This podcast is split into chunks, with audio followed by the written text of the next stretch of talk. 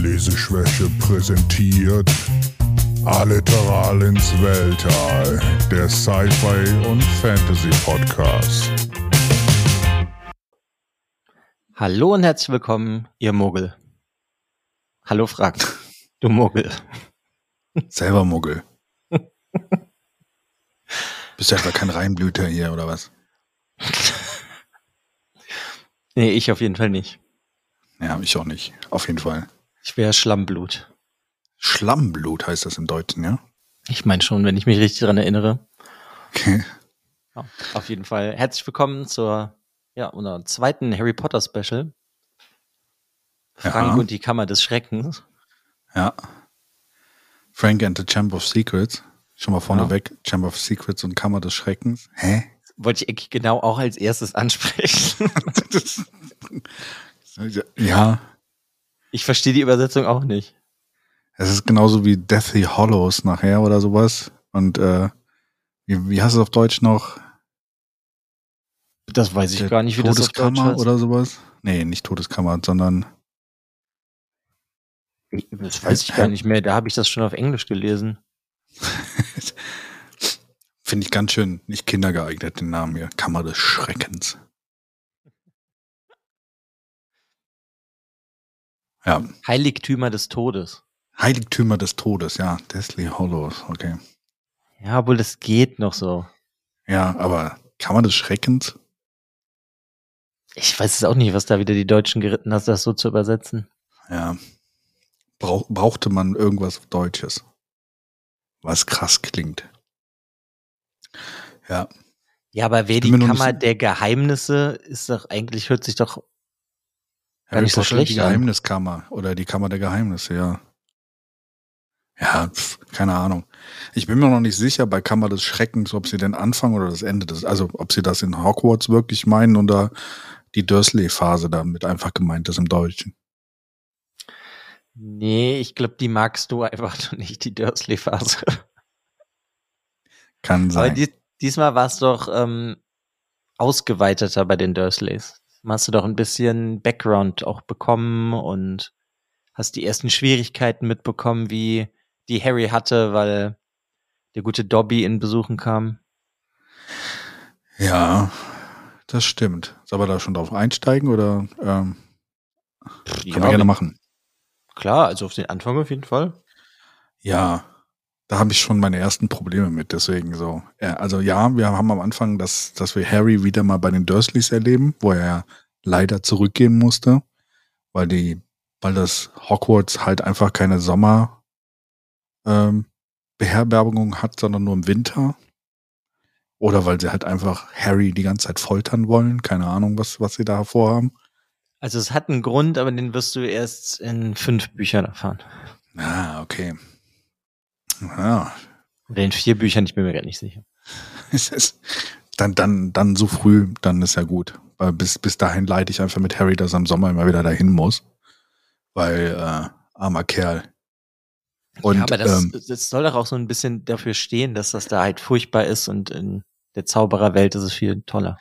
ja, vielleicht liegt es daran, dass ich nicht einfach diese kind, diesen kindlichen Blick auf die ganze Sache habe, aber Harry hat immer noch dieses Geld, ne? Und es ist zwar kein Muggelgeld, ne? Aber das Geld besteht aus Gold.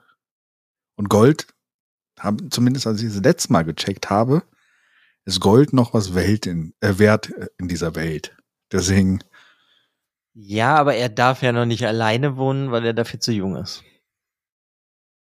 ja, kauft er sich halt ein, äh, ne, äh, wie heißt es, ähm, äh,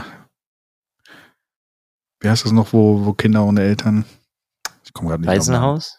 Waisenhaus, genau das Wort. Mir fiel gerade nur das englische Wort ein. Genau. Könnte er sich ein ganzes Waisenhaus kaufen? Oder Ja, warum? kann er ja also, nicht. Wer macht denn Geschäfte mit einem Elfjährigen?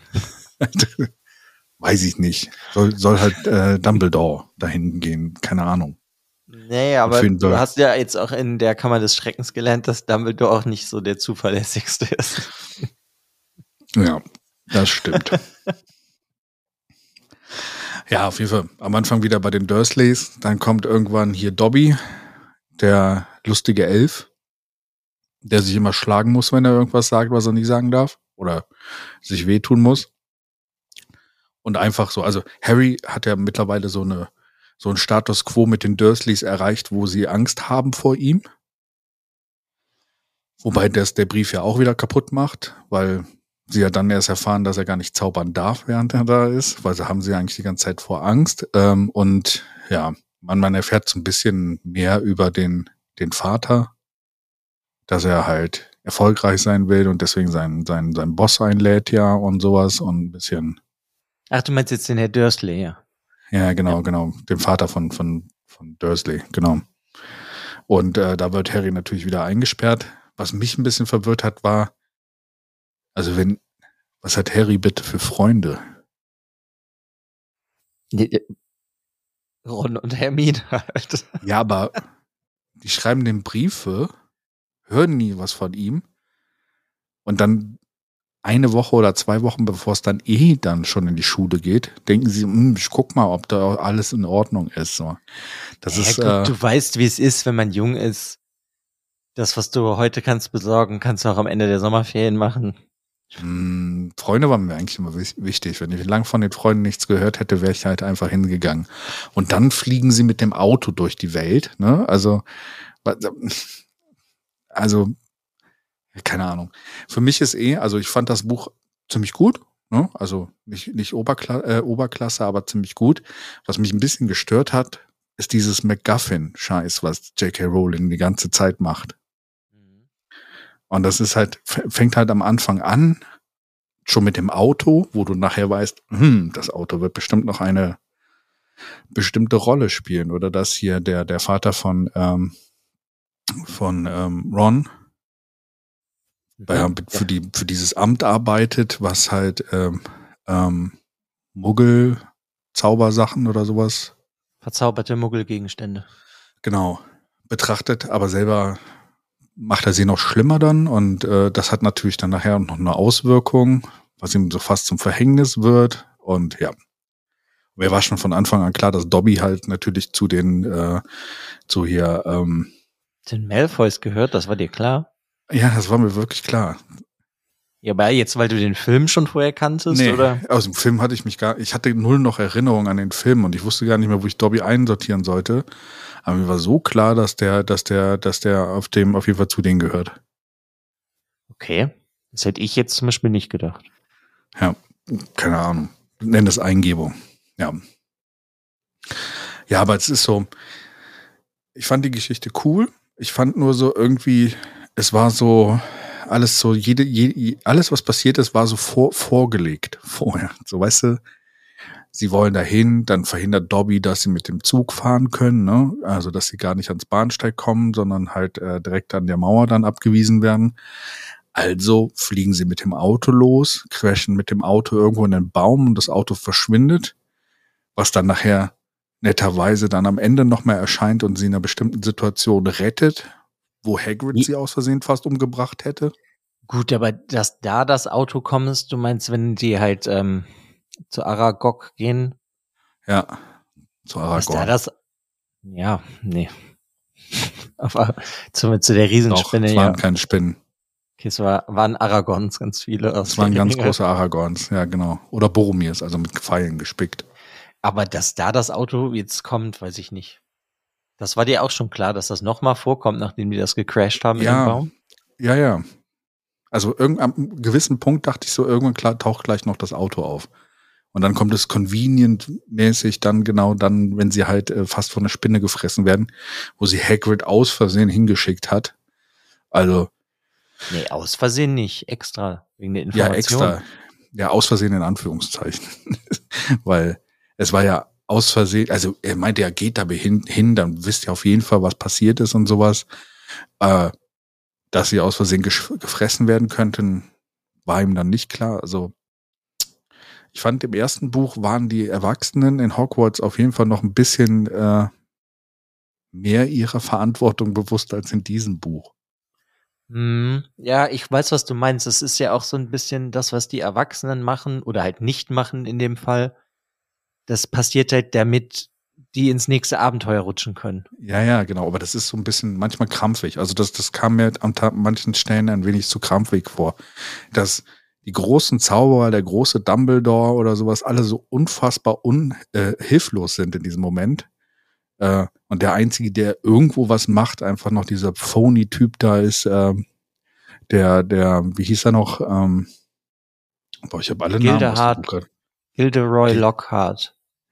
Ja, Gilderoy Lockhart, genau, dass er der Einzige ist, der noch wenigstens so tut, als wenn er was tun würde. Aber alle anderen so äh, einfach total überfordert sind mit dieser Situation. Gut, aber ich meine, Gildehard, Gilderoy, so rum, äh, der kann ja nix. Naja, das wird doch schon direkt am Anfang klar. Also so wie er, wie er eingeführt wird. Aber er ist der Einzige, der noch irgendwas von den Erwachsenen sagt. Der Rest ist so, oh nein, es ist wieder was passiert. Bleibt auf euren Zimmern. Nein, kommt wieder raus. Und nein, es ist schon wieder was passiert. Und Harry muss irgendwie alles immer da, also ich hätte Harry, glaube ich, nach dem zweiten Jahr schon einfach die Leitung von der, von der Schule gegeben. So. Scheint er besser drauf zu haben als alle anderen. Und dann diese blöden Punkte am Ende, die er immer kriegt, wenn er irgendwas gerettet hat oder sowas, denke ich mir auch so. Lass mich doch den Sommer einfach hier bleiben. nein, nein, er kriegt diesen äh, Hauspokal. Das ist alles. 200 Punkte für Gryffindor. Äh. Und jetzt leidest ja. du drei Monate im Sommer. genau, jetzt gehst du wieder zurück und wirst gefoltert. ja, mhm. ich, also ich fand die Geschichte cool. Es waren coole Szenen dabei. Also ich fand es wieder schön, dass man wieder in dieses, ähm, dass man wieder in Hogwarts reinkommt, wobei ich in diesem Buch ein bisschen zu wenig fand, dieses Lernen, was sie haben. Das äh, ist sehr in den Hintergrund gegangen und ähm, es ging sehr viel um diese Kammer des Schreckens, äh, was so ein bisschen wie eine kleine Kriminalaufgabe war, ne? also quasi, wo sie äh, die ganzen ähm, Hinweise gesucht haben darauf, wobei ich dann auch am Ende fand, ähm, der letzte Hinweis war jetzt so ein bisschen, Hermine hat einen Zettel in der Hand. ja, bevor sie verschneidert wurde. Ja, ja aber das ist, äh, weißt du, das, also man hätte doch vorher schon ein bisschen drauf kommen können und äh, das war ja, dann aber so. gut, sie sind halt zwölfjährige Idioten. Zumindest ja. die beiden Jungs. Ich ja, finde halt eh äh, immer erstaunlich, dass Harry immer alles regeln muss, obwohl er eigentlich nicht besonders viel kann. Ja, ja, genau. Er ist, er ist eigentlich derjenige von denen, der Zauberei jetzt seit dem letzten Jahr kennt und immer irgendwie derjenige, also er ist auch der Einzige in den Büchern, so der mal nach vorne tritt und was macht und nicht nur über da immer darüber redet, dass er was macht. Gut, er ist halt der Held, ne? Er muss ja, ja was tun. Ja, aber das ist so, ich, vielleicht wird es nachher noch besser. Ich fand es in dem Buch halt, das erste Buch war noch schöner in diese Richtung von, wir haben diese Schule, wir haben dieses System von den drei Häusern, wo das alles ein bisschen erklärt worden ist. Im zweiten Buch fand ich so, war im Vergleich zum ersten Buch für mich so ein bisschen nach unten. Von der ganzen Geschichte her. Man erfährt mehr über Lord Voldemort natürlich, ne? Und über das, was früher passiert ist. Wobei ich dann auch sagen muss, wenn Hagrid aus der Schule geflogen ist, weil er die Kammer des Schreckens geöffnet hat, ist es eine gute Idee, den dann noch zu behalten? Naja, das ist ja dann Dumbledores Verdienst gewesen, weil der die anderen davon überzeugt hat. Ja, ja. Ja, ich weiß, was du da meinst. Ich finde das auch ein bisschen komisch, wenn er halt der Hauptverdächtige ist, dass Hagrid das war, obwohl er einfach nur halt besessen ist von Tieren oder Monstern, ja, ja. wie man es nimmt. Ja. Und er kommt auch so ähm, ohne Anklage direkt nach Azkaban, so, also. Ja, das passiert da schnell. Anscheinend, ja. Das halt, wenn das magische Ministerium irgendwas befiehlt, dann wird das halt ausgeführt. Deswegen ist ja auch dann Dumbledore direkt, geht er, wenn, wenn die sagen, sie sind abgesetzt als Headmaster. Die, die, die Szene habe ich am wenigsten verstanden, dass Dumbledore halt einfach so geht und dann halt einfach wieder wiederkommt. Naja, es ist halt so ein bisschen Mittel zum Zweck. Er geht, weil er gehen ja. muss. Ja. Und ähm, er lässt ja dann Fawkes, seinen Phoenix, am, im Endkampf Harry ja diesen Hut bringen und aus dem Hut holt er das Schwert. Und das zeigt halt, dass Harry ein richtiger Gryffindor ist. Ja. Und äh, es wird ja gesagt, dass Hilfe erscheint, wenn er, wenn sie, wenn, wenn man gebraucht wird. Ja. Was ich schön fand in dem Buch, ja, was ich schön fand in dem Buch war diese Existenzkrise von Harry. Dass er so ein bisschen, bin ich jetzt ein Slytherin oder bin ich halt äh, aufgrund meiner vielleicht äh, ähm, Verwandtschaft vielleicht sogar zu einer, einem ehemaligen Slytherin ähm, oder bin ich äh, wirklich äh, in Gryffindor? Ne? Also das finde ich, finde ich so cool. Also die, der, der Strang, den fand ich ziemlich gut. Und auch so am Ende, dass er dann so sicher wurde und so und halt wusste, dass jeder sein, sein Schicksal selber entscheiden kann dann an der Stelle und er deswegen halt auch zu Gryffindor passt. Das fand ich cool. Aber dieses, dass der Phönix dann genau in dem Moment wiederkommt oder sowas, das ist so, man hat aber das Gefühl, die machen keine awesome Sachen, sondern es kommt immer irgendwas ihnen zugeflogen, was ihnen dann in diesem Moment hilft.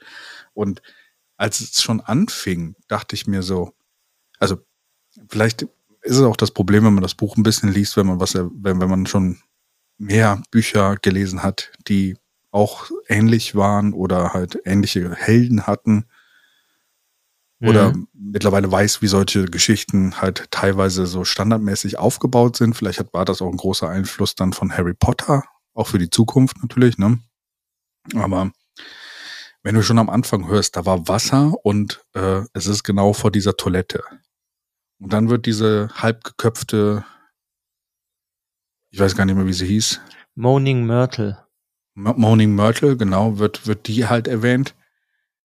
Und es wird dann auch eigentlich fast direkt danach erwähnt, dass ja ähm, schon mal jemand die Kammer des Schreckens aufgemacht hat und dieses Monster da, der Basilisk da unterwegs war und einer gestorben ist. Mhm. Habe ich in dem Moment schon gedacht, frag doch mal Myrtle vielleicht, was so mit ihr ist. Ja, ich glaube aber, da ist wieder das Problem, du bist erwachsen und wie du ja schon meinst, hast du jetzt schon viel mehr gelesen. Das sind ja. halt dumme Kinder und das Buch ist ja auch noch sehr für Kinder geschrieben. Ja, also ja, das stimmt. Ist auch. ja schon ein bisschen härter und gruseliger und was weiß ich geworden. Ja. Allein mit dem ganzen Themen und was so vorkommt. Aber es ist halt immer noch für Kinder. Also das ist halt dann die Frage kommt das, kommt man, also ich weiß gar nicht, beim ersten Mal, ob ich darauf gekommen bin. Ja, also ich, ja. Du, das ist wie mit dem Spiegel aus Buch 1. Da habe ja. ich als Kind, glaube ich, auch nicht das Wort rückwärts gelesen. Ja. Also, ne, das war ja im Englischen Ariset und das ist ja dann Desire im Re also wenn du es andersrum liest, das habe ich als Kind 100 pro nicht gemacht. Mhm. Ja, im ersten Buch war es noch mehr so eine, so eine, so dieses Helden, diese, wo du vorher die Fähigkeiten sammelst für die letzte Aufgabe, ne, die du bewältigen musst. Oder in jeder deiner äh, Vasallen, die dabei sind, oder deiner Companions, die dabei sind, eine Aufgabe hat dann in dem Endkampf, ähm, wo, wo er den, den Helden selber dann weiterbringt und am Ende dann die große letzte Aufgabe für den Helden da ist.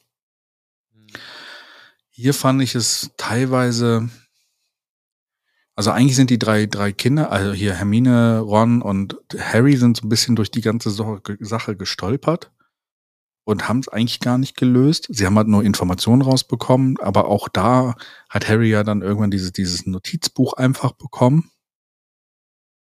Ähm, und dadurch Sachen rausgefunden, aber sie haben es ja eigentlich gar nicht gelöst am Ende. Sie sind ja mehr so in diese Kammer dann irgendwo reingefallen. Ja, also richtig gelöst haben sie es nicht. Ja. Aber sie kommen ja irgendwie so von Hütchen aufs Stöckchen ja, in irgendeiner Form. Und wenn sie halt irgendwie, weißt du, wenn sie selber nicht weiterkommen, dann hilft die Autorin ihr ihnen ein bisschen. Ja, ja, aber das ist fast in jedem Punkt dann gewesen. Aber ja. Was ich süß fand, war, dass die kleine Schwester von Ron sich halt in Harry verknallt und eigentlich schon von Anfang an so ein bisschen. Die Ginny, ne, wo ja. Sie, ja, Ginny, wo sie, wo sie halt rot wird und sowas. Und ich fand es ganz, ganz süß, dass er halt am Ende auch so diese, diese Damsel in Distress war. Weswegen Harry dann da wirklich hin ist und sie retten wollte. Mehr als ihr Bruder gefühlt. Oder ihre anderen 20.000 Brüder, die eher damit beschäftigt waren, irgendwie Liebschaften teilweise zu haben, äh, anstatt mal wirklich drauf zu achten, was passiert. Weil auch dieses Notizbuch ja irgendwo hätte mal auffallen können. Ja, auffallen können. Ich weiß nicht. Es ist ja eher geheim zugeschoben worden. worden. Ja, ja. Ja, aber trotzdem, also. Also, was ich halt in dem Buch ganz cool finde, ist, dass es ähm, so ein bisschen konstanter wirkt, dieser Aufbau des Bösen. Dass es ähm, einmal schon was ist, also klar, das ist der so ein bisschen die Ursprünge von Lord Voldemort, weil du ja auch herausfindest, wie der vorher hieß, Tom Riddle. Und das finde ich jetzt irgendwie alles ganz cool und du ja auch schon da schon ein bisschen lernst, dass er auch als er jung war, ja schon irgendwie böse war. Hieß er wirklich als erstes Tom Riddle?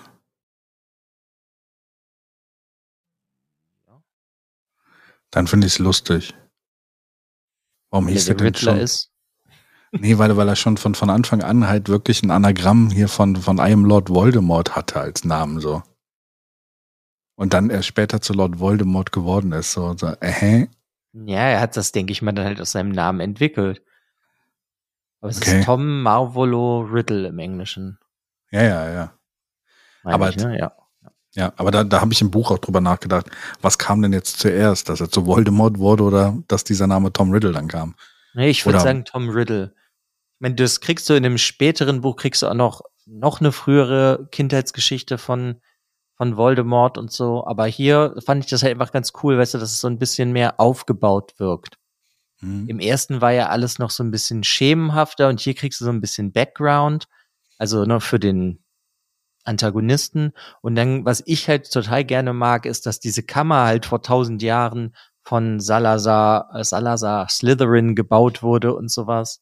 Und dass er da ja. halt sehr wahrscheinlich irgendwelche Sachen gemacht hat, wo die anderen ja, nicht mit einverstanden waren. Also es irgendwie Dark Arts gelernt hat oder gelehrt hat. Ja, da wurde, wurde wahrscheinlich Dark Arts dann praktiziert, also die dunkle Magie dann einfach ge, ge, äh, trainiert, quasi. Mhm. Einfach als geheime Kammer. Ja, also, also das mag ich gerne in dem Buch. Und dann, ähm, ich mag halt, es gibt so eine Szene, die mag ich unglaublich gerne. Das ist, wenn die trainieren, wenn der Lockhart und der Snape ähm, lassen ja dann Harry und äh, Lucius, Malfoy. nicht Lucius, Malfoy, Malfoy. lassen einfach Mal Malfoy gegeneinander antreten. Und dann hast du ja diese Szene, wenn äh, diese Schlange gezaubert wird und, er, und Harry redet dann Parseltang, diese Schlangensprache. Ja. Und das ja. ist, glaube ich, meine Lieblingsszene aus dem Buch. Ich finde die total cool. Okay. Warum? Hast du gerade das Dung Dung gehört? Ja, da. ja, ich weiß nicht, was herkam. Das hat mich gerade mir im Hintergrund. Okay. Ja, ich weiß nicht, irgendwie finde ich das cool. Das ähm, ist irgendwas sehr Mysteriöses und äh, ich mein, ich spreche jetzt so ein bisschen halt aus meiner Kindheitserinnerung. Das fand ich einfach sehr mysteriös und ähm, keine Ahnung, da man weiß ja nicht genau, was ist mit Harry. Warum kann der das? Ja. Es gibt zwar so eine halbherzige Erklärung, nenne ich sie jetzt mal, von Dumbledore am Ende. Ja.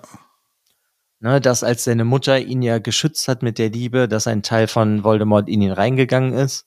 Ja. Und er deswegen halt Parseltang reden kann, aber das finde ich cool. Und ich, ich muss ja, gut, das hat aber auch was damit jetzt wieder zu tun. Ich mag Slytherin sowieso ganz gerne, dieses ja. Haus, und ich finde das irgendwie mit am interessantesten. Und ja, ich meine, es hätte sich ja auch anders entwickeln können, dass Harry vielleicht ein Nachfahre doch von Salazar Slither, Slither, Slytherin ist. Mein Gott, reden ist schwer. Ja. Ja, hätte an der Stelle sagen, ja, das war, war eigentlich eine ganz coole Szene. Wobei ich dann nachher auch wieder dachte, ja, okay, jetzt erklärt das auch, warum man die Sachen in der Wand gehört hat. Das dachte ich in dem Moment eh schon. Also, ja, also. Ja, aber das ist ja auch ganz cool, ne? Wo ja. du da gerade. Ja. Sorry? Wo du da ja gerade warst, dass er die Sachen aus der Wand hört. Am Anfang weißt du nicht, warum er das hören kann. Und dann ja. kannst du im Laufe des Buches halt verstehen, ja, okay, das ist, weil er Parseltank spricht. Ja. Welche Szene ich am coolsten aus dem Buch fand, war, war diese Halloween-Party mit den ganzen Geistern. Hätte ich mir noch ein bisschen mehr Infos über die Geister erwünscht, weißt du? Mhm. Ja, die, die, ähm, der blutige Baron. Ja, ja, genau. Der blutige Baron, der ja so Slytherin zuge äh, zugewandt ist und sowas und äh, einfach so ein Peeves. bisschen. Ja. Peeves war doch derjenige, irgendeiner von denen hatte doch irgendwie, äh, war von heute auf morgen tot und hat einfach weitergemacht. Ja, das war ein Professor. War das Ja, ein Professor. Ich weiß gerade nicht mehr. Ja, aber einer der Professoren, das finde ich halt lustig so. Also, "Hm, oh, ich habe vergessen zu sterben. Äh, ich mache jetzt einfach weiter. Und ich werde jetzt ewig weitermachen. So. Ja. Ja, keine Ahnung. Vielleicht, äh, vielleicht ist es mir auch einfach zu sehr ähm, so, so extrem vor Augen gewesen, dass es dann halt auch, auch mit diesen ähm, Alraunen, ja, Mandrakes, glaube ich, sind ja auch Alraunen, oder? Ich glaube schon. ähm, dass die halt am Anfang gezogen wurden und dann, oh Wunder, oh Wunder, es ist das heilige Heil Heilmittel am Ende, was, was alle Leute hilft, weil sie versteinert worden sind. Ja, okay, aber das haben wir ja in, in Buch 1 auch schon die ganze Zeit gehabt. Ne? Wir hatten ja immer die Sachen, die kommen ja, Ja. am Anfang oder im Laufe des Buches vor und die am Ende gebraucht werden. Ja. Ja. Vielleicht liegt es auch an der Kürze des Buchs, dass man hätte da noch ein bisschen mehr drum weben können, dann fällt es nicht so auf, dass es halt einfach nur Plot-Devices sind teilweise. Äh, weil auch die, ich fand, das ganz witzig mit den Alronen, dass sie dann halt so rumgeschrien haben, so, weißt du, aber sie waren ja zum Glück noch jung genug und sowas und deswegen konnten sie noch keinen Schaden machen und so. Das war eigentlich ganz witzig. Also ich hätte mir, ich hätt- hätte das Buch vielleicht noch ein bisschen mir länger gewünscht und halt noch ein bisschen mehr diesen Schulalltag. Dann wäre das nicht so auffällig auch gewesen mit der restlichen Story, dass es so quasi wie auf Schienen zum Ende hin sich bewegt. Ne? Also, Ja, ich weiß, was du meinst. weißt du, es gibt ja diesen Ausdruck Deus ex machina, ne? Das ist ja so ähm, der Geist aus der Maschine, ne? Was halt ähm, früher im Theaterspiel, glaube ich, sehr viel benutzt worden ist ähm, und da auch geprägt wurde. Aber dass dann immer so Gegenstände hinzukommen, die den, den Plot weiterbringen in dem Moment. Ne? Also das hast du meistens, wenn du Fantasy-Bücher in der Fantasy-Welt hast du dann meistens den alten weißen Magier, der dem Hate Gandalf, dann klar, ja. Gandalf oder auch, ja, Gandalf eher weniger sogar noch mehr Elrond, wenn du, wenn du jetzt mit, mit Herr der Ringe sprichst, weil er ja mehr so diese Geschenke auch an die Gefährten gibt, die ihnen nachher helfen. Weil eigentlich bringt der alte Magier immer irgendwie das Schwert der Vorhersagung mit oder beschenkt die Charaktere mit irgendwelchen Waffen, die, äh, die ihnen jetzt in der Story dann nachher weiterhelfen, weil sie halt stärker sind, sodass sie dann äh, doch noch gegen das Böse antreten können, so wie ähm, hier ähm, Merlin und äh, Excalibur, so ein bisschen in die Richtung. Und ähm, das wirkte hier, weil irgendwie nicht so viel Füllmasse drumherum ist. Wir haben auch nur ein Qu- Quidditch-Spiel. Warst du nicht froh darum? Nö, also ich finde es ja eigentlich ganz witzig, dass, äh, dass sie da so diese Sportart erzeugt hat.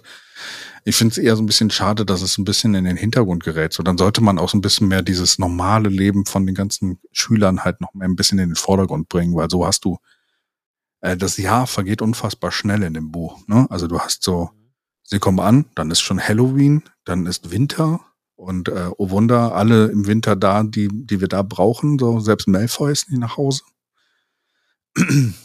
Und ähm, dann ist es schon fast Sommer. Also irgendwie, das geht so unfassbar schnell. Und das, da fand ich noch in dem ersten Buch witziger, wo dann Hermine halt sagte, boah, ich muss lernen und sowas. Und äh, das hat sie ja jetzt, konnte sie ja nicht machen, weil sie halt äh, nicht unbedingt äh, verfügbar war zum Lernen.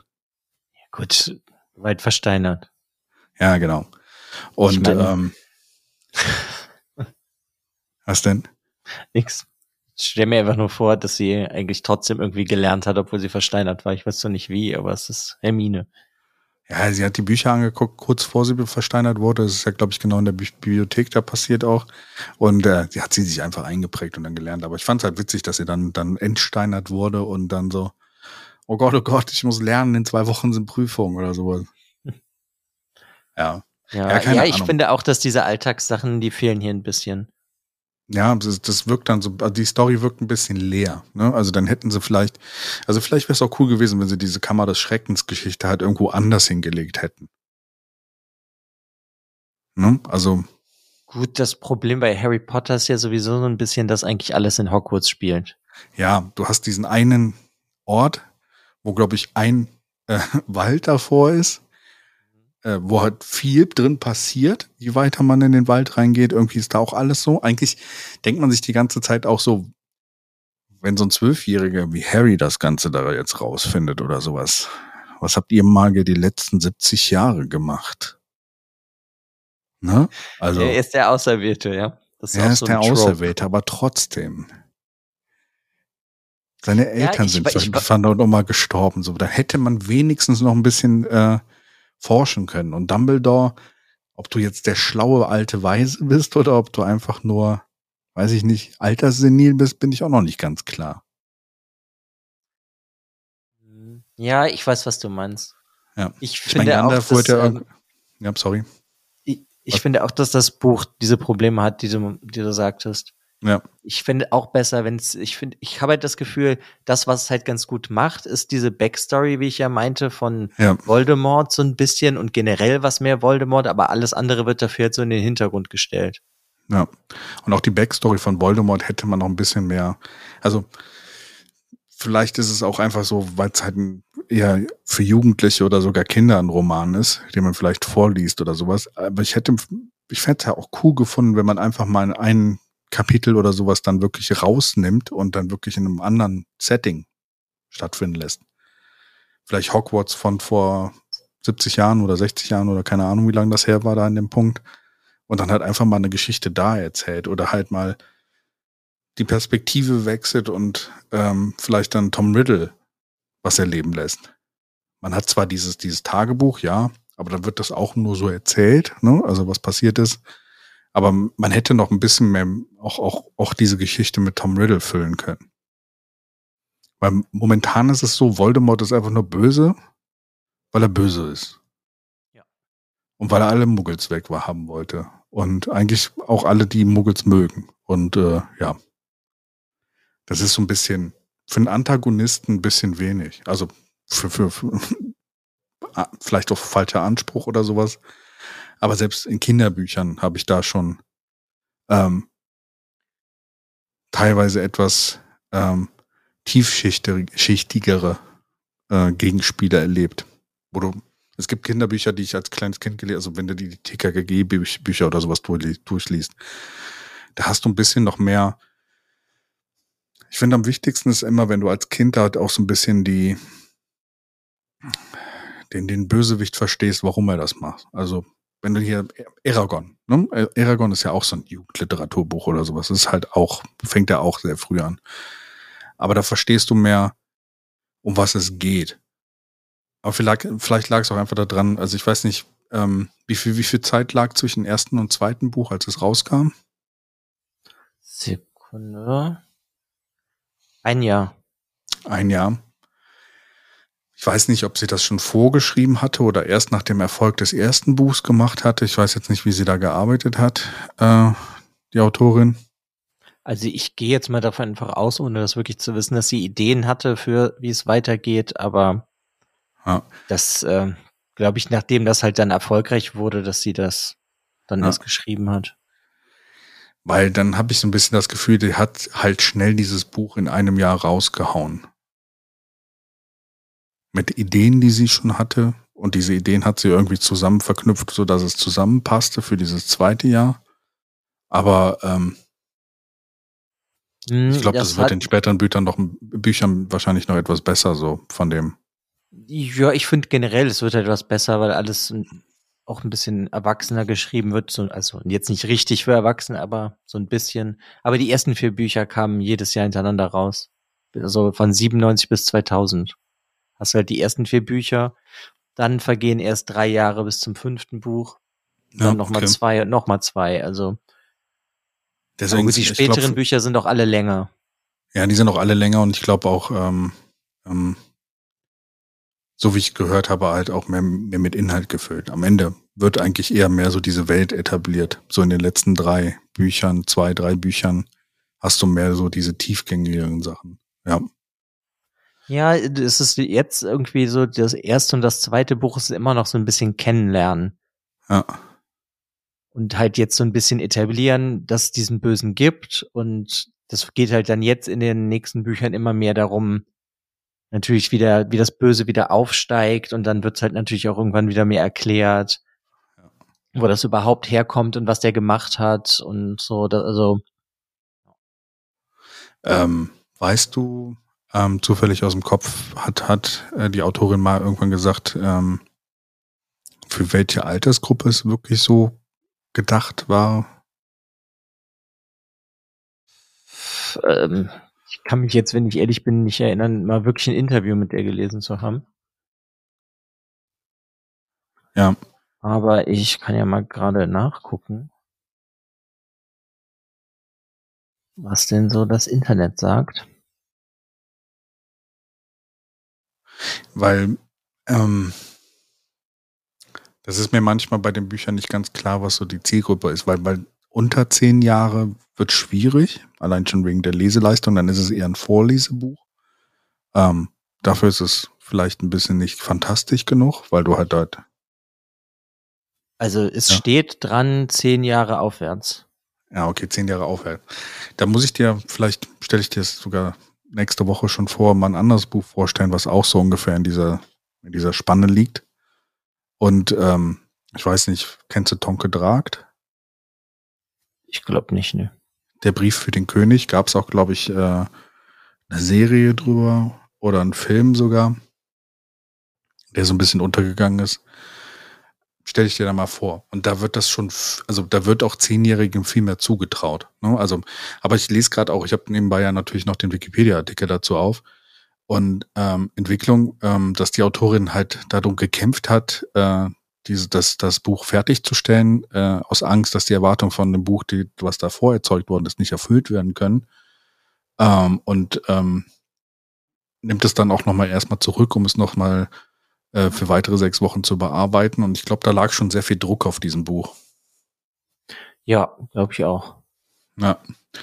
Und in, ein, in den früheren Entwürfen des Buches singt der Geist Nick Near Headless ein Lied über seinen Zustand und die Umstände seines Todes. Sowas hätte ich cool gefunden, wenn es drin gewesen wäre. Wäre auch cool so für Kinder, ne? Also da hätte man dann so ein bisschen gruselig dieses, äh, also gerade auch wenn man es vorliest oder sowas, ist das, glaube ich, eine gute Möglichkeit, dann auch so ein bisschen äh, damit zu spielen. Ja gut, ich gehe jetzt aber auch mal davon aus, dass die Autorin immer mehr an Druck gelitten hat. Ah, ich lese auch gerade, es kann auch sein, dass, äh, dass der Herausgeber dran schuld ist. Also dieses, dieses Gedicht ist vom Herausgeber äh, entfernt worden. Auf Wunsch des Herausgebers. Und die Ursprünge des Charakters Dean Thomas werden verdrängt als unnötiger Exkurs angesehen. Während der Verlauf von Neville Longbottom hingegen als wichtig für die zentrale Intrige angesehen wird. Okay. Also da hat noch ein bisschen mehr der Herausgeber auch reingefuddelt und vielleicht auch deswegen an manchen Stellen so ein paar Sachen verloren gegangen. Ja, okay, das wusste ich zum Beispiel gar nicht, aber ich glaube, das macht Sinn, wenn du noch nicht so mega, mega erfolgreich bist, Ja, dass der Verlag dir da immer noch Sachen reinschreibt oder rausschreibt, sozusagen. Ja, auf jeden Fall. Das kann, kann natürlich sein, dass sie da noch sehr viel Einfluss hatten. Das war ja erst so, dass die Bü Bücher so später, gerade im Vorfeld des Filmes, so extrem an, an Popularität gewannen, ne? Ja, jein. Ich meine, die sind ja dann ein Jahr später ungefähr auch dann auch schon im Deutschen erschienen. Ja, Und dann, ich glaube, dass der Erfolg einfach relativ schnell gewachsen. Ja. So von den ersten paar Büchern. Ja, das, das ist meistens so, dass wenn, wenn, wenn Autoren, also sie war ja vorher eher unbekannt, ne? Und dann die ersten zwei Bücher müssen sie sich noch dann fügen, den, den, den Herausgeber, und dann, wenn das ein Erfolg wird, können sie mehr selber schreiben. Deswegen, ich bin gefasst, ich bin gespannt über das dritte Buch. Normalerweise ist das erste Buch ja immer die Einleitung. Das muss gut sein. Das muss ja was haben, damit die Leute daran hängen geblieben sind. Das zweite Buch ist meistens immer so ein bisschen Wiederholung des ersten Buchs oder einfach nur so ein bisschen Füller, bis dann beim dritten Buch dann wirklich äh, irgendwo eine Geschichte so richtig losgeht. Ne? Also dass man halt wirklich dann ähm, in die Geschichte dann voll reinsteigt und da dann wahrscheinlich auch die Welt größer wird ähm, in Bezug auf was es da gibt. Ne? Also ich glaube, wenn ich mich so an die Filme so ein bisschen erinnere, Hogwarts ist immer noch ein Dreh- und Angelpunkt und ähm, Ja, wird's ja auch immer bleiben. Ja. Ich finde halt viel aber auch, das, das dritte ist auf jeden Fall wirklich richtig gut. Im Gegensatz zu den ersten beiden, sag ich jetzt mal. Okay, dann bin ich gespannt auf jeden Fall. Deswegen, ich Das bin auf war, jeden Fall als ich hooked. jung war, mein Lieblingsbuch, das dritte. Ja. Und wahrscheinlich jetzt, wo du älter bist, die eher die letzteren dann, oder? Ja, gut, das ist halt wegen diesen Deathly Hollows in Buch 7. ne, Das mag ich unglaublich gerne, aber da kommen wir Ja. irgendwann mal zu. Das Ja. mag ich sehr gerne. In fünf Ähm, Monaten. Ja. ähm, was ich dich aber denn noch fragen wollte, wie fandst du denn diesen Lockhart? Ähm, ich ich finde immer dieses, dieses Comic Relief-mäßige, was er ja häufig war, ne? Also, und ähm, ich habe auch in anderen Büchern immer so ein Problem mit so Charakteren, wo du von vornherein weißt, so, das sind halt diese Aufspielercharaktere, wo einfach nichts hintersteckt. Und mir war halt schon, als er eingeführt wurde, direkt klar, so wie er da dargestellt wurde, als, oh, ich habe hier diesen Film gemacht und schön, dass du in meinem Film bist und sowas. Und äh, also, dass da halt einfach nichts hintersteckt. Und das war für mich irgendwie so ein bisschen, ich mag diese, diese, ähm, diesen Comic Relief nicht in der Sinn, in dem Sinne, dass einfach Unfähigkeit dann dargestellt wird. Weil, wenn er so unfähig ist, wieso ist er überhaupt als Lehrer genommen worden? Ja, weil er halt diese ganzen Bücher geschrieben hat, ne? Ja, aber Mit so ein den Dumbledore. Taten, die er begangen hat. Ja, gut, aber wenn du es ja nicht beweisen kannst und Ja. ähm, ich glaube, dass Dumbledore oder beziehungsweise Hogwarts einfach immer Lehrer gesucht hat, weil es immer schwer war, einen zu bekommen. Ja. Vielleicht hätten sie Harry einfach nicht nehmen sollen oder sowas, dann wäre einfach alles nichts passiert. Ja, dann wäre die Welt halt sehr wahrscheinlich einfach irgendwann untergegangen, wenn Voldemort wieder da gewesen wäre, weil dann hätte es ja keinen, der gegen ihn kämpft. Ja, das stimmt. Aber Das dann hätte wären ja auch dann viele Sachen nicht, herausgefunden. ja, aber es wären auch viele Sachen nicht passiert, die durch Harry erst in, in, in, in die Wege geleitet worden sind, ne? Ja, natürlich. ja. Aber ich meine, als mit diesem Lockhart-Charakter, ich fand das halt sehr süß, dass er halt dieser komplette Schaumschläger ist. Er kann halt überhaupt nichts. Ja. Macht sich ja dann am Ende auch noch selber fertig, weil er diesen kaputten Zauberstab von Ron benutzt, dass der, Zau der einzige Zauber, den er wirklich beherrscht, dann halt auf ihn selber knallt, dass Ja. er als die Erinnerungen verliert. Und das fand ich einfach ganz lustig, wenn ich mir dann so überlege, dass der so durch die Welt gereist ist und dann hat irgendeiner ein Abenteuer erlebt, ein Zauberer, und dann hat er sich die Geschichte erzählen lassen, hat dann diesen Zauber angewendet, ihm die, das Gedächtnis gelöscht und hat dann halt diese Geschichte gehabt und hat die als seine verkauft. Das finde ich irgendwie ganz cool. Ja. Ja, für mich war es halt so zu sehr klar, dass es halt einfach nicht der ist, ne? Also das, vielleicht wurde auch am Anfang zu sehr aufgetragen, wie er eingeführt worden ist, ne? Weiß ja, dass er immer zu jeder Gelegenheit die passende Kleidung, äh, die passende Robe, dann auch die Farbe der Robe hat und sowas. Und er hat sich teilweise selber auch mit seinem, was er gesagt hat, zu sehr in den Vordergrund gedrängt, dass du schon wusstest, dass das nicht wahr sein kann. Ja, der Weil sollte er- ja so over the top sein einfach. Ja, ja. Das hätten sie vielleicht am Anfang, hätte sie es vielleicht ein bisschen nach unten gezogen oder sowas, hätte es mich nicht ganz so ge- gestört oder genervt, dass ich dann nachher wahrscheinlich mit dem Charakter ein bisschen, ich, ich mag so Schwarz- und Weiß-Charaktere nicht, ne? Also, ähm, er war ja am Ende wirklich einfach nur der Dummbatz, ne? Äh, der halt Leuten ihre Taten geklaut hat und sich damit geschmückt hat. Hättest du jetzt irgendwie noch was dazwischen gehabt, was so ein bisschen diese Tragik mit reingebracht hätte, ne? Dass er vielleicht irgendwie um sich selber, also dass, dass das noch klar wird, dass er vielleicht es braucht, ne? Also weil er immer wieder. Ja, ich glaube, dann hätte der zu viel Tiefe bekommen, die der gar nicht gebraucht hat. Weil Das es sollte ja Problem, nur ja. zeigen, dass die, ähm, die- Frau Weasley war da total begeistert von dem, liest total gern die Bücher und das einfach, das ist, ich glaube, es sollte halt so zeigen, es ist nicht immer so, wie es scheint.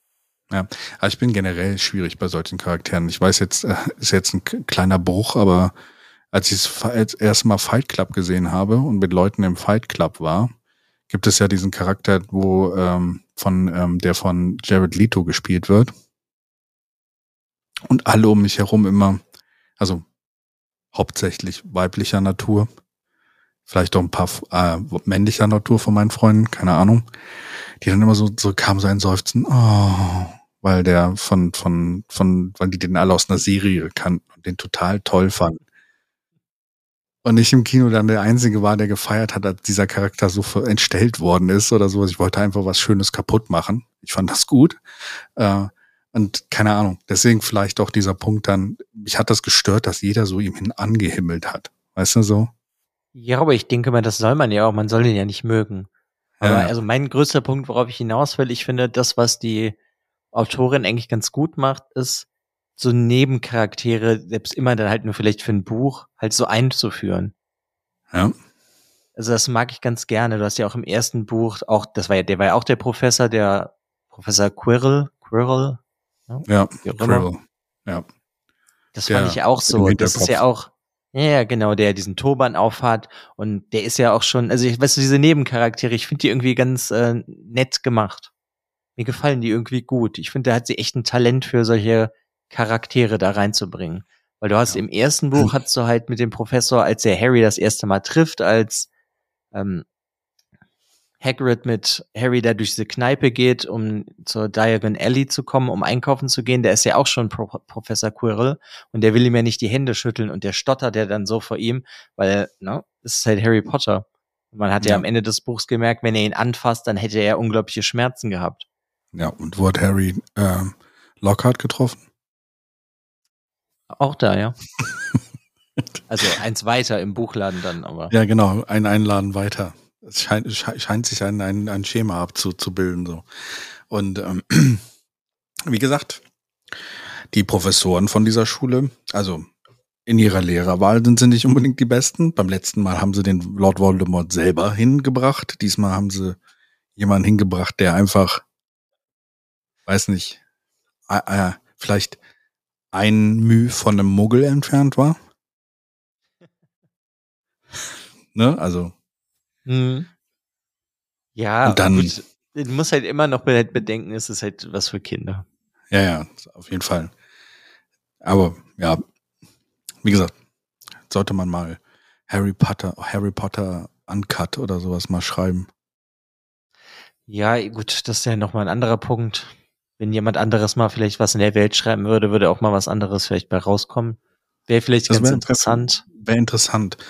Was ich ja immer mag, und das ist ja so diese, was ich ja bei Shared World Fiction oder bei Welten mag, auch wenn sie von, ja, also Era Salvatore oder sowas, was ich mag, ist immer, wenn eine Welt wirklich etabliert wird. Und ähm, ich glaube, dass äh, die Autorin hier nicht so richtig. Ähm, also die Welt ist bei ihr immer nur so ein kleiner Schauplatz. Es wirkt manchmal wie ein Theaterspiel, wo Hogwarts einfach diese Bühne ist und äh, nicht viel drumherum passiert. Ich fand Ja, das schön, dass stimmt. man diese, diese, dieses, dieses, dieses ähm, Amt da, wo der Vater von Ron halt drin ist, dann etabliert wurde. Und noch diese äh, Magiergilde, wie hieß sie noch? Das magische Amt. Mhm. Ja, ja, ja, okay. mehr etabliert worden ist, war das cool, weil dann hast du noch was, was drumherum ist. Und weißt, dass diese Zauberer nicht einfach machen und schalten können, wie sie wollen.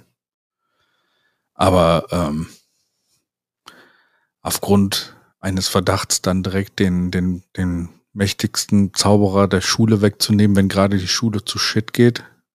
Ja, es soll dir halt auch zeigen, vielleicht, dass da nicht alles so rund läuft, weißt du? Ja, ja. Du hast es, es wird Ist ja aber- alles so ein bisschen kontrolliert, wie in der Muggelwelt, ja. aber halt ein bisschen anders. Und ja, du hast Ja. halt, es werden halt hier viele Sachen aufgeworfen, auch das ne, mit diesen Ähm, Schlammblütern und sonst was, was halt später wieder aufgegriffen Rassismus, wird ja. und dann vertieft wird. ja, der Hm? Rassismus kommt mit rein in die Bücher. Ja, ja, genau. Das halt an, ein bisschen anders verpackt und ich finde das halt ganz gut für junge Leute. Das funktioniert. Mhm. Es geht natürlich alles noch besser, aber ich finde, das Buch, es wächst halt so ein bisschen. Und ich finde, jetzt wird es auf jeden Fall besser, die Reihe. Ja. Jetzt ist halt so ein bisschen der Anfang geschaffen. Ja. Aber wo wir gesagt- bei dem Rassismus waren, wollte ich dich auch noch was fragen. Wie findest du das denn, wie die mit den Elfen umgehen? Wie Dobby. Ich finde das, fand das ziemlich krass früher und finde das jetzt eigentlich noch viel schlimmer. Ich finde es schlimm. Also finde es halt heutzutage kannst du das schon fast nicht mehr schreiben, so, weil das wirklich Sklave, sklavenmäßig ist. Und vor allen Dingen halt auch so ein bisschen, äh, die Elfen scheinen ja sehr mächtig zu sein. Ja, das ist ja auch noch so ein Punkt. Ne? Also ähm, würde heutzutage, glaube ich, nicht mehr so gut funktionieren, wenn jetzt ein neues Buch rauskäme, wo du quasi dieses, ähm, dieses Sklaventum Tum so darstellst. Ja. Und es so akzeptiert wird, ne? Also auch, dass keiner irgendwie das in Frage stellt, dass der da diesen Elf hat, sondern ja, das ist normal, das haben die reichen Häuser und ja, eigentlich hätten wir auch gerne einen, äh, also hier die Weasleys. Es wird ja so viel helfen, aber können wir uns ja nicht leisten und sowas und ja. Ja, es Ja, ist irgendwie krass, ne? Das weil es halt auch irgendwie schon sehr auch rassistisch und so ist gegenüber halt den Elfen in dem Sinne. Ja, genau. Und äh, Arm und Reich ist auch ein sehr großes Thema, was immer wieder betrachtet wird. Aber das ist, glaube ich, sehr ein sehr britisches Thema, glaube ich, oder? Ja, wobei die Rothaarigen sind das natürlich dann Iren sein. Ja, aber ich, Großbritannien Nee, ich- halt. Ja, ja, Ja, genau. aber ich, also ich meine nur, das ist ja auch Schotten oder das- Iren, ja. das Verhältnis zwischen ähm, Briten und dann halt Iren oder Schotten ist ja dann auch ein bisschen, Ja, wo die Autorin ist ja Schottin. deswegen ja, Schotten. Also rothaarig kann Schottland oder, glaube ich, Irland sein oder sowas. Aber es ist halt so, es wird immer so darauf geguckt, was, was, was man an Geld hat und was nicht. Aber bei Harry ist es dann wieder egal, weil er hat zwar Geld, aber da hat es keine Auswirkung. Ist ja auch der Auserwählte, Er muss leiden. Der muss leiden, genau. Die, die Leiden des jungen Harrys. Ja. Jetzt geht's erstmal wieder zu den Dursleys zurück. Da wird er erstmal wieder geerdet, der junge Kerl. Gut, dass er wieder im Gefängnis ist. Aber zum Beispiel dieses Elfenthema, das wird nämlich in einem späteren Buch auch nochmal aufgegriffen. Ja, ich konnte mich daran erinnern, dass Dobby nachher nochmal vorkommt und sowas und dann auch eine größere Rolle spielt, glaube ich, dann an der Stelle. Ne? Ja, eh, nee, das ist jetzt, das du meinst halt Dobby. Ich meine dieses Thema über Elfen, Also okay. wie die behandelt werden und so. Das wird jetzt später nochmal aufgegriffen. Das finde ich eigentlich ganz gut. Ja. Äh, und befreie die Gnome, ne? Mehr, mehr, äh, mehr, mehr Macht den Gnomen.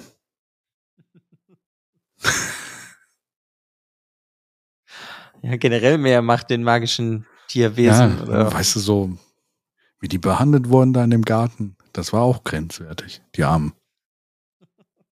Das fand ich schon eher lustig. Das hat mich ein bisschen an Terry Pratchett erinnert. Es gibt ja bei Terry Pratchett die We Free Man, ne? also diese kleinen Zwerge eigentlich, aber die so versoffen sind und äh, das gro- zu groß für euch? Nein, wir sind nur zu wenige. Weißt du, so tätowierte kleine Zwerge, die saufen oder sowas sind das ja bei Terry. Die haben mich ein bisschen an die erinnert.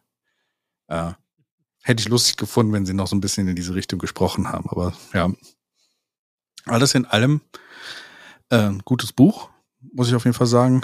Und ich werde das auf jeden Fall weiterlesen. Es ist eine interessante Erfahrung, das wirklich jetzt zum ersten Mal zu lesen, wo alle anderen das irgendwie schon 20 Mal gelesen haben.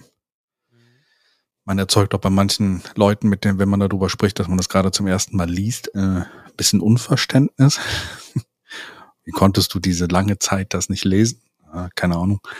Es Ähm, gibt so viel zu lesen. Es ist jetzt auch irgendwie nicht das Allerwichtigste zu lesen. Ich, ich, Ja, ja, ja, ich weiß weiß. ich nicht. also- ich ich finde es halt jetzt einfach spannend, weil ich kenne es halt als Kind und ich mag es ja auch. Und ich Ja. kann es halt auch immer wieder lesen, weil es so ein bisschen mich an meine Kindheit hat erinnert. Und deswegen finde ich das jetzt interessant, halt so ein bisschen zu hören, wie du manche Sachen findest. ja. Ich kann das hier, aber kann ich aber sehr gut nachvollziehen, weil wenn ich das, glaube ich, jetzt das erste Mal lesen würde, dann würden mir auch viel mehr Schwächen einfach auffallen. Ja. Ich meine, du hast ja auch eine Reihe, die du liest, die, die, die du jetzt kennenlernst und ich finde es halt auch lustig, dass du da so die Liebschaften und sowas ja da in Frage stellst, die ja teilweise zu einfach sind oder sowas. Das kann ich nachvollziehen und äh, mir fallen halt solche Sachen dann auch in diesen Büchern hier auf. Ja, das ist, glaube ich, normal. Ja. Aber ich finde es halt, äh, also als Kind kann ich halt sagen, funktioniert es halt sehr gut. Deswegen bin ich jetzt auf jeden Fall gespannt, wie du das nächste findest. Der Ja. Gefangene von Azkaban. Hagrid. Bin ich echt gespannt drauf. ist ein Buch über Hagrid. Ich weiß, dass das nicht ist, aber ja. Jedes Ja. Buch ist über Hagrid in irgendeiner Form. Ja, er kommt ja in jedem Buch vor. Ähm, aber ähm, ja, also ich muss mal, ich werde mal auf jeden Fall für, für eine unserer normalen Folgen oder sowas mal ein bisschen raussuchen. Ich habe halt versucht zu überlegen, was ich so als Kind gehö ge gehört oder gelesen oder vorgelesen bekommen habe. Und mir ist aufgefallen, dass ich vielleicht kein gutes Beispiel dafür war, weil meine Oma mir teilweise die Grimm-Geschichten vorgelesen hat, aber die Originalen. Wo halt Ja, viele das Leute ihre ja Köpfe mal. verloren haben. Ja, also das dann, das ist dann so ein bisschen anders. Also auch äh, Rotkäppchen und sowas, wenn du das in der einer anderen Form liest oder sowas, äh, ist ja keine nette Geschichte. Also in dem Sinne, ne? Also Rotkäppchen wird einfach mal verspeist. Und der arme Wolf wird zugenäht und mit Steinen vollgefüllt und sowas. Dann ist so, dann finde ich halt, bei Harry Potter hätte man an manchen Stellen noch ein bisschen weitergehen können. Ja, das auf jeden Fall. Ne? Aber- also deswegen. Es wird noch Deswegen so- weitergegangen. Ja, also ich bin so verwirrt, wo, wo am Anfang diese, dieses Altersspektrum dann angesiedelt ist, aber ja, ist äh, auf jeden Fall eine putzige Geschichte, muss ich sagen, bis jetzt. Und ich weiß gar nicht, warum, warum Harry und Hermine nicht, keine Ahnung. Ein Paar geworden sind. Ja, Das habe ich mich auch immer gefragt. weil eigentlich, ne, die würde eigentlich so gut zu ihm passen. Ja, ich weiß auch nicht, was die da geritten hat. Ja. Ich meine, Ron und seine kleine Schwester wären ein bisschen komisch gewesen, aber äh, äh, aber ja. Schauen wir mal. Ich bin gespannt auf das nächste Buch. Hm. Ich finde aber auch ähm, Harry und die kleine Schwester von Ron ein bisschen seltsam. Ja, vor allen Dingen, sie sind 17, wenn die Bücher zu Ende sind oder so, ne? Ja, so ungefähr. Ist sie da nicht 14 oder 13? War sie nicht so drei Jahre jünger als Ron? Ich bin mir nicht sicher. Ich Aber so nur ein gefühlt. oder zwei Jahre jünger. Ja, es kann sein, weil sie ja ein Jahr später als Harry auch da eingeschult wird. Dann ist sie ein Jahr jünger. Ja, auch das in dem Alter. Ja, also ich Ah. nicht 17 und 16, es geht noch klar. Ja, aber 12 und 11. Nee, da haben sie ja noch nichts miteinander. Nee, aber sie hat sich schon in ihn verguckt so und das ist so. Ja, das geht ja auch schnell. Ach so, okay. Ja, die Weasleys müssen sich vermehren. Ja, ich meine, ich kenne da eine ganz andere Buchreihe, da gibt's überhaupt keine Anzeichen und die Leute lieben sich. Ich weiß nicht, was du meinst. Du übersiehst das. ja, Ja. gut. Dann äh, bin ich gespannt beim nächsten Buch. Im, in einem Monat werdet ihr dann erfahren, ob bei, beim dritten Buch es schlimmer mit meinen Anmerkungen wird oder ob, ob es dann vielleicht ein bisschen nicht mehr so auffällig ist, dass so Sachen inszeniert sind. Ja, ich bin auch gespannt drauf. Ich bin wirklich gespannt, wie du das nächste Buch echt findest. Weil ich mochte, Ja. mag das eigentlich immer noch total gerne. Ach ja, Ich werde ich jetzt, glaube ich, dann auch noch mal lesen. Da du ja so wenig anderes zu lesen hast. Ja, Schnell so ein Harry okay. Potter Snack dazwischen gesnackt. Sehr gut. Das geht ja schnell. Ja, sonst haben haben, äh, haben wir ja noch was Kleines, ne? Ja, Wer- eine kleine Sache. Lass, la- darf ich einen Jingle machen? Ja, mach ruhig den Jingle. Genau. Wir haben auch wieder Fakten für, also was Lustiges aus dem Harry Potter Universum. Genau, weil wir haben uns ja auch letztens schon darüber unterhalten, dass äh, Tom Riddle, also Tom Marvolo Riddle ist im Englischen und im Deutschen, weil du es ja auch im Englischen liest und ich nicht mehr wusste, wie der im Deutschen hieß, haben wir, haben wir das ja nachgeguckt und er heißt ja im Deutschen Tom Forlost Riddle. Ja. Ich finde den Namen schon mal komplett grauenhaft. Ja. Und darauf sind wir dann noch gekommen, wie der in anderen Ländern heißt. Im Slowenischen heißt der Mark Nielstein. War Rockstar in seiner Jugend. Ja, ich, ich weiß es nicht. Da, Im Finnischen geht's noch irgendwie, da ist er Tom Lomen Valedro. Ja. Das passt ja irgendwie. Oder Rumänisch ist irgendwie auch so, ist Thomas Dorland Kruplut. Krupplot. Ja, aber ich, ähm, ich glaube, mein absoluter Lieblingsname ist der auf dem Französischen. Der heißt ja Tom Elvis Jedusor oder Jedusor. das finde ich großartig, diesen Namen. Ja, weil ich hatte mich ja im, im Verlauf der Bücher gefragt oder als es dann nachher rauskam, dass Tom äh, Riddle eigentlich ein Anagramm ist für I am Lord Voldemort im Englischen, hatte ich dich ja gefragt, wie ist das eigentlich in den anderen Sprachen gewesen? Haben sie da auch ein Anagramm für Ich bin Lord Voldemort oder was auch anderes gefunden? Und anscheinend haben sie es gemacht. Das ist schon ganz putzig, wenn so Bücher wenn sie weltweit rauskommen, ähm, eine andere, also das auch mit übersetzen. Das erinnert mich ein bisschen an Avril Lavigne, äh, äh, Boyfriend. Gibt es auch in verschiedensten Sprachen. Wo sie das dann einsingt? Ja, wo sie auf Deutsch singt, auf Japanisch, Chinesisch, Französisch.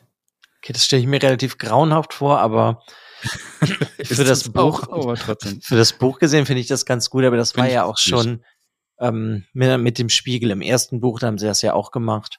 Ja. Aber da war Das das, Deutsche doch ein bisschen anders, ne? Sekunde. Da hat das, glaube ich, mit dem Rückwärts nicht so ganz funktioniert. Doch, doch, das hatten wir auch nachgeguckt. Nachgeguckt. Nachgekocht. Koch doch nochmal nach. Ich versuch's ja gerade. Im Englischen Mirror of Desire. Mirror of Erised. Der Spiegel von Pizarro.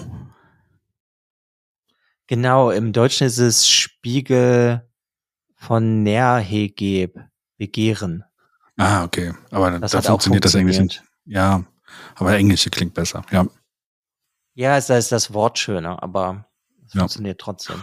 Aber ich finde es im Generellen cool, dass sie das gemacht haben.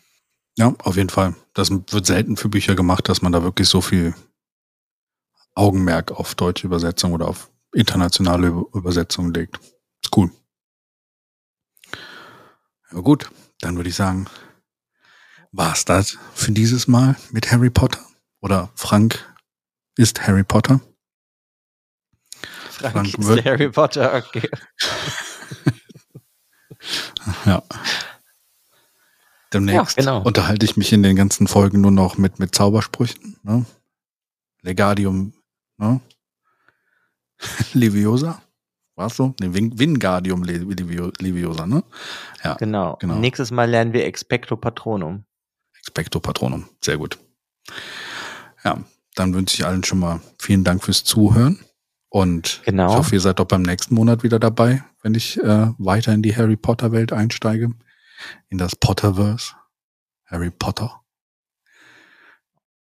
Würde ich auch sagen. Und- Vielen Dank fürs Zuhören, ihr Muggel. Ja. Und gibt Und euch, dann- gibt uns hier mal fünf Muggeldaumen hier bei Apple und äh, Spotify, ne? Sonst, sonst kommt Lord Voldemort und besucht euch am Abend. Bis zum nächsten Mal. Tschüss. Ciao.